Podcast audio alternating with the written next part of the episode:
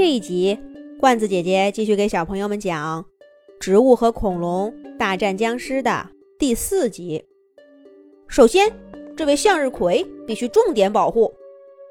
我们植物战士的能量全靠它来提供。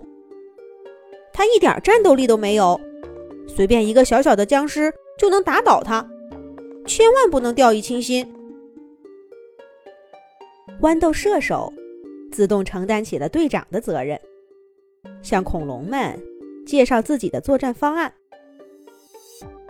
三角龙族群的首领拍着胸脯说：“这个交给我们三角龙军团。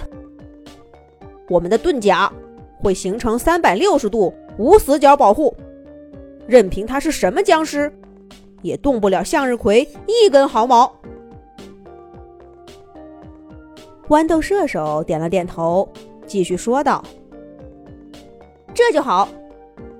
接下来是向日葵阳光弹的运送。这里地形复杂，我们肯定站得比较远，必须有专人及时把向日葵阳光弹送到我们身上，否则这些阳光弹就会散失在空气中。这个就交给我们小龙鸟吧，我们个子小，身体灵活，运送阳光弹。绝对隐蔽。又是一群恐龙战士领了这个任务，保障工作做好了，接下来就是战术的安排了。豌豆射手看了看自己身边的植物战士们，又看了看各色各样的恐龙，很快就有了主意。他让长脖子的腕龙跟自己站在一起。组成了射手队，万龙们在嘴巴里装满石头，通过脖子的伸缩向外投射石头子弹，速度快，攻势猛，专打僵尸的先头部队。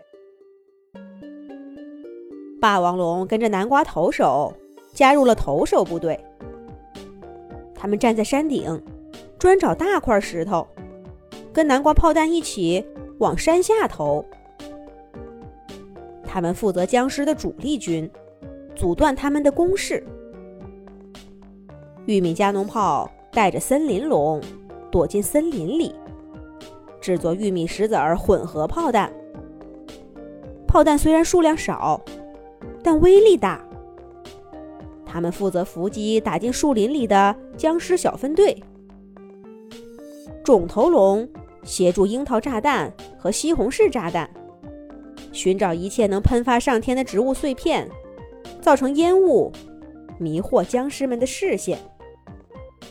最后是魔法菇，他带着鸭嘴龙躲在最后方，争取能有充足的时间，让这些长满牙齿的恐龙能在短时间里获取魔法力，给僵尸们致命的一击。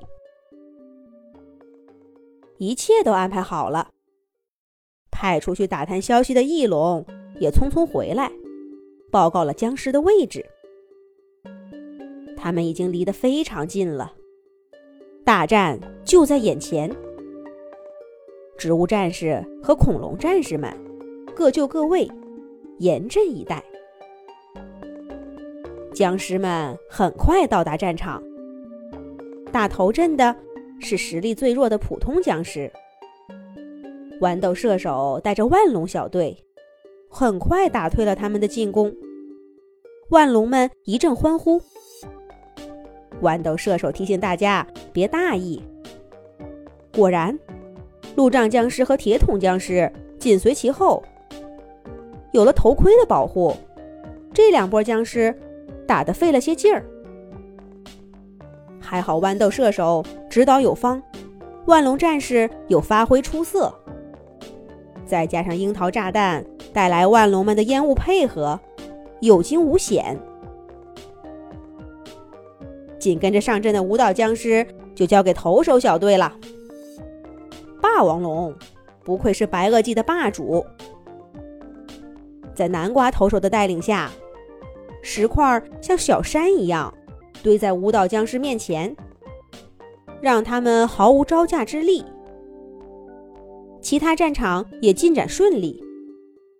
冲进树林的隐身僵尸被玉米加农炮和森林龙打得落花流水。偷袭向日葵的摇摆僵尸，在三角龙严密的防守下束手无策。向日葵阳光弹的传递工作也被小龙鸟们做得有声有色。植物战士们一直到最后都精神抖擞。在恐龙世界面临前所未有的危机时，所有的恐龙们都暂时放下平时的恩怨和仇恨，跟植物战士们并肩作战，保卫自己的家园。不过现在还远远没有到胜利的时候呢。最难对付的僵尸博士终于出现了，各个小队严阵以待。豌豆射手高呼着：“快，把所有武器投向僵尸博士！”他的话音刚落，各种各样的炮弹、石子儿，就像一阵雨似的，洒到僵尸博士的身上。不过，这些让其他僵尸头疼的武器，都被僵尸博士轻松的挡开。除了让他的步子慢了一些，一点用都没有。这可怎么办呢？下一集讲。